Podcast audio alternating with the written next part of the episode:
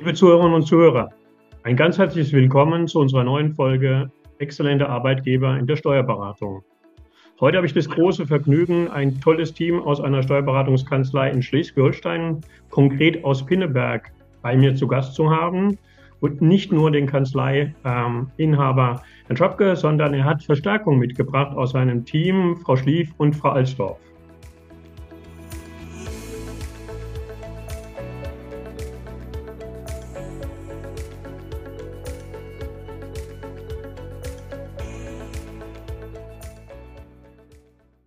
Ja, ich freue mich, dass Sie heute meine Gesprächspartner sind. Und wie immer zu Beginn würde ich Sie ganz kurz bitten, unseren Zuhörern und Zuhörern einen kurzen Einblick in Ihre Kanzlei zu geben.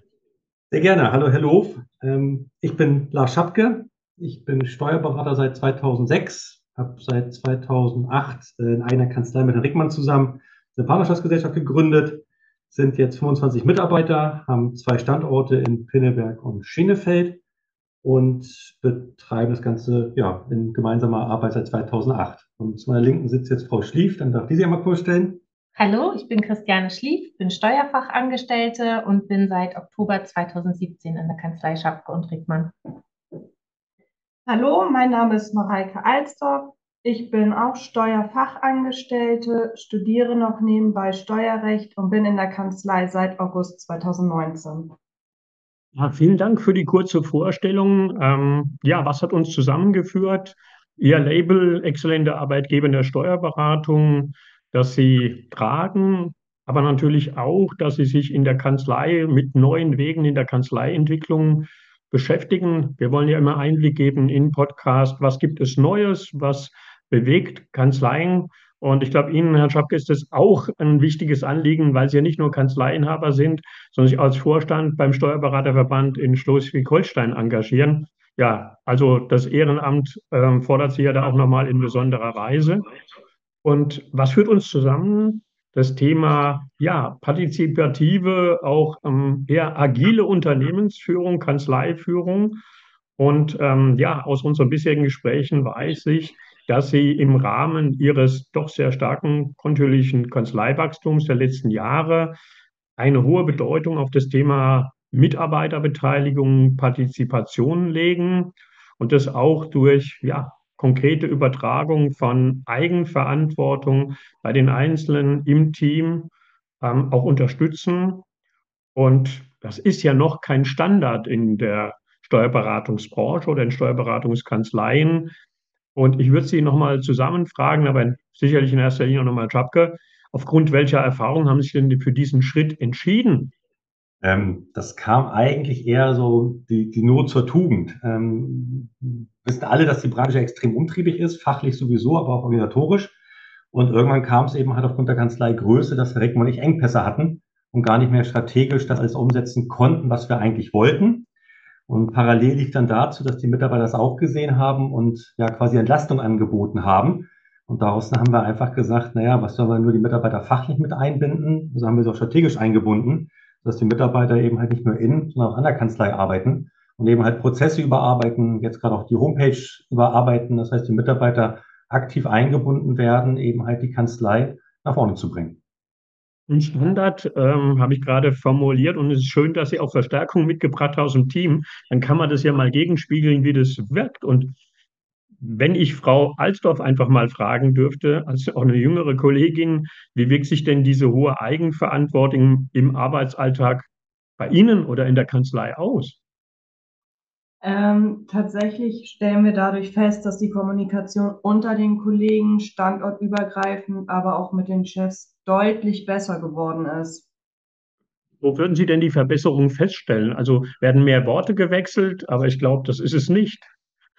Auch das Verständnis, also vor allem das Verständnis für die Prozesse, für die Abläufe, für das, was eigentlich hinter den Ergebnissen steckt, was präsentiert wird am Ende, der Weg dahin. Also besseres Grund, Grundverständnis. Jetzt, jetzt würde ich Frau Schlief als Kollegin auch mal die Frage stellen, die wahrscheinlich viele Zuhörer und Zuhörer auch bewegt. Ähm, das sind ja die schönen Seiten. Ich frage mal bewusst, gab es auch zu Anfang vielleicht Fragezeichen oder auch Ablehnungen im Team, so dieses Mehr an Eigenverantwortung beim einzelnen Mitarbeiter? Also ähm, Ablehnung gab es äh, nicht, also nicht soweit ich wüsste, aber natürlich haben sich viele Fragezeichen bei uns aufgetan.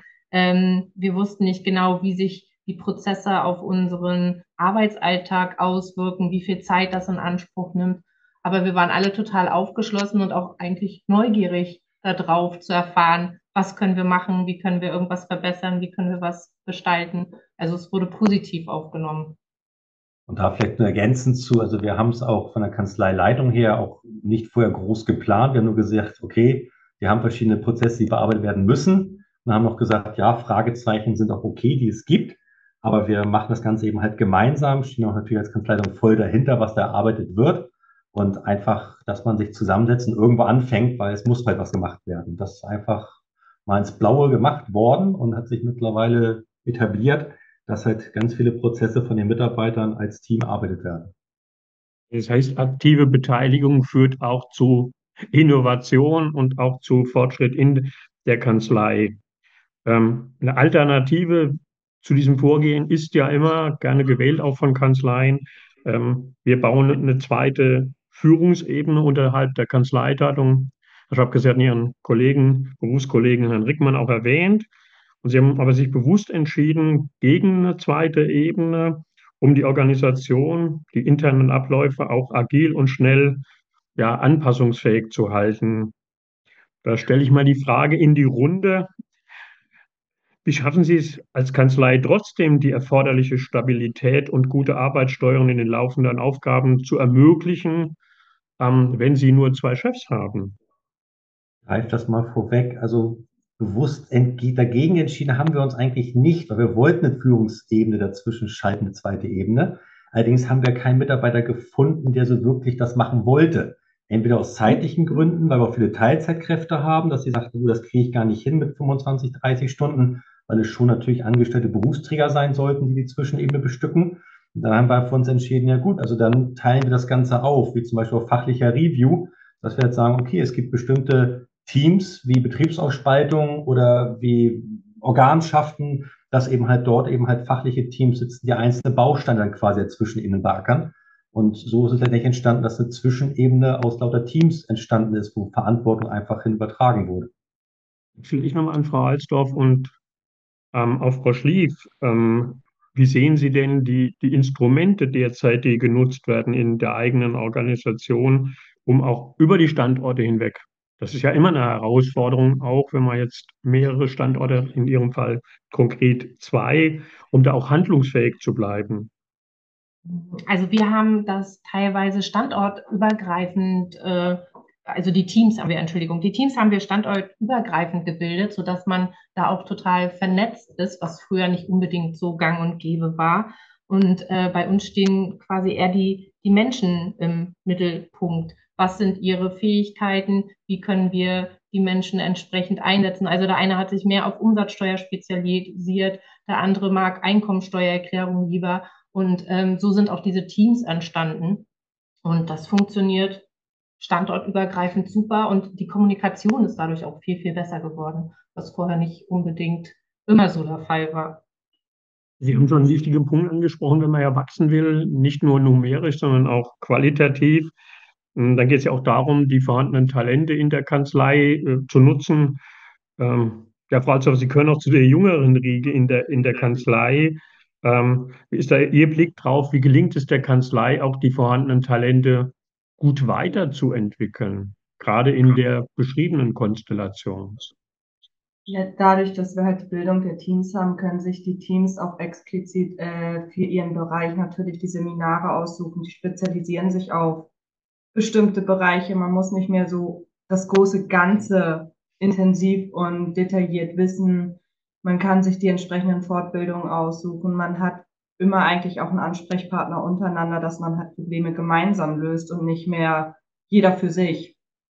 Das erfordert ja aber auch eine ganze Menge an Disziplin und äh, ich sag mal auch an Eigenverantwortung.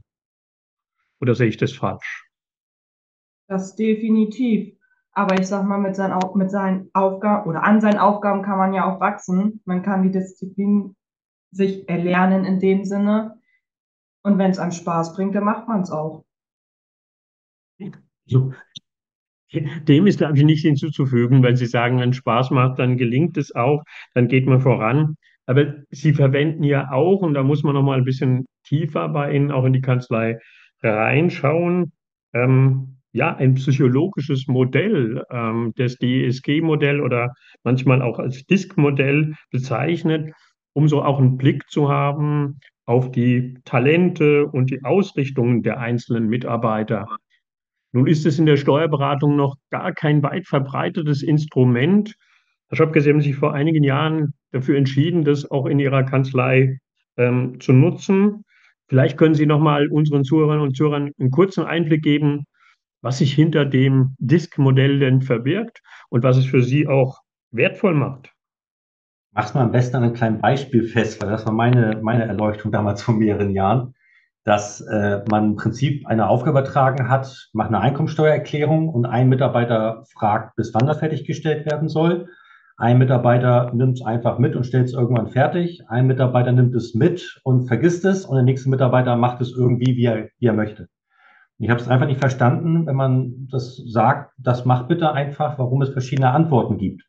Weil äh, im BWL-Studium kriegt man halt gelehrt, so eine hierarchische Personalführung. Man sagt oben was und wird irgendwie gemacht ja, Pustekuchen, das war aber nicht so. Und dann bin ich auf einen Persönlichkeitscode gestoßen, der mir so ein bisschen erläutert hat, dass eben halt wir Menschen ja in so verschiedene Arten von Typen ein, eingeklustert werden können.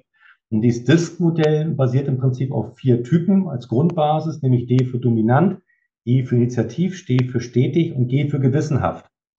Und ähm, da ist wirklich dann im Rahmen der Kommunikation wirklich wichtig, wie erkläre ich welche Aufgabe welchen Typen. Und das ist auch wiederum festzulegen. Einigen muss ich sagen, bis wann das fertig gemacht werden muss. Einigen reicht der Tag. Einigen muss ich wirklich die Uhrzeit vorgeben. Andere Typen fragen, bis wann das fertiggestellt werden muss. Und das ist in der Kanzlei, finde ich, extrem wichtig bei den ganzen Fristen, Aufgaben, die bewerkstelligen, dass man das eben halt vernünftig kommuniziert.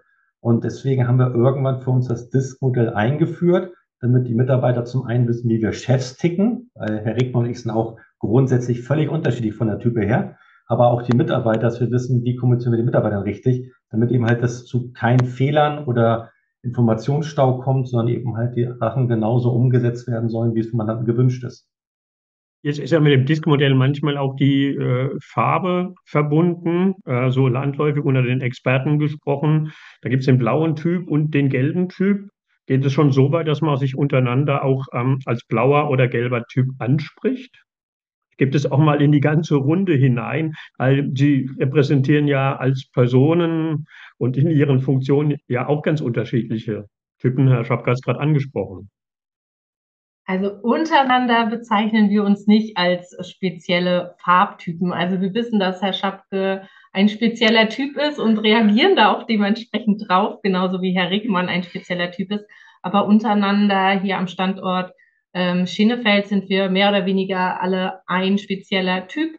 Dadurch harmoniert es super bei uns und ähm, ja, mehr kann ich da eigentlich nicht zu sagen. Also, das klingt ja sehr positiv, wenn ich da, da nochmal reingehen darf als Frage. Äh, normalerweise ist Steuerberatung und Psychologie nicht gerade der natürliche Freund. Äh, deswegen nochmal die Frage, wie ist denn so ein Instrument auch im Team angenommen worden? Das wird sich auch der eine oder andere Zuhörer fragen. Es ist ein dickes Brett gewesen, weil es einfach ähm, nicht, nicht üblich ist, nenne ich das mal. Ich war auch kein Freund von Persönlichkeitscoaches und diese ganzen Persönlichkeitsstrategien, Analysen, hatte ich auch alles für total Humbug gehalten vor 10, 12 Jahren. Äh, aber wenn man weiß, wie ein Mitarbeiter auf etwas reagieren könnte, was man von ihm möchte, oder genauso ein Mandant eventuell auf irgendeine hohe Steuer nachzahlen, wie bringe ich ihm das bei, wie schreibe ich das? Dem einen muss ich so schreiben, dem anderen schreibe ich das so dann ist das deutlich Arbeit erleichternd, muss man feststellen. Und gerade in den heutigen Zeiten, ich das mal, jetzt auch vor Corona schon, wurde es ja immer wilder, auch in, den, in, der, in der Branche.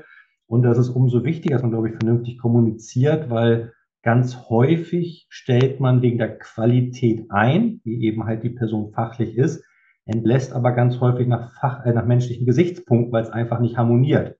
So, und da kann man schon viel gegensteuern, entweder im laufenden Prozess oder bereits bei Bewerbungsmechanismen, dass man eben halt dann besondere Typen anspricht, die für die Kanzlei passen oder aber eben dementsprechend reagieren kann, weil man halt weiß, wie man mit dem Menschen sprechen muss oder sollte zumindest. Wenn ich nochmal Frau Alsdorf, Frau Schlief fragen darf, gab es denn im Team so ein Aha-Erlebnis auch? Äh, Herr Schopke berichtet ganz positiv von dem Thema, deswegen will ich gerne meine weiteren Gesprächspartnerinnen hier auch mal mit einbinden. Gab es da auch mal ein Aha-Erlebnis, zu sagen, jetzt verstehe ich auch, warum die Kollegin so und so reagiert? Also ein Aha-Erlebnis in dem Sinne, also bewusst tatsächlich nicht, aber äh, ich kann sagen, dass man sich unbewusst doch irgendwie schon die Gedanken macht, mit wem spreche ich eigentlich, wie muss ich was formulieren, wie muss ich mit der Person umgehen. Und das ist tatsächlich da wirklich, spreche ich mit einem Kollegen, spreche ich mit einem Mandanten, man macht sich da unbewusst Gedanken zu. Okay, für den Einblick. Jetzt haben Sie in den letzten Jahren auch neue Kolleginnen und Kollegen ähm, in der Kanzlei aufgenommen.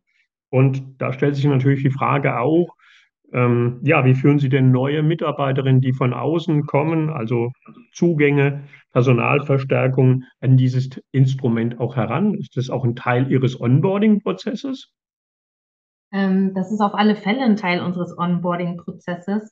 Äh, bei mir fand das schon mit meiner ersten Bewerbungs, äh, mit, mit meinem ersten Bewerbungsgespräch statt. Das machen wir jetzt nicht mehr so. Das wird im Laufe der Bewerbung oder des Prozesses stattfinden. Ähm, aber natürlich holen wir die Menschen mit einem Onboarding-Prozess ab. Wir möchten, dass sie, ähm, also die, die Bewerber ne, und die zukünftigen neuen Kollegen, dass die vom ersten Tag an oder wenn es geht, schon vorher im Team integriert sind, damit man ähm, gute Anknüpfpunkte hat, damit sie sich einfach aufgehoben fühlen bei uns. Und das ist uns ganz wichtig und das haben wir über einen Prozess gesteuert und sind da auch ganz froh drüber, dass wir diesen Prozess entwickeln konnten.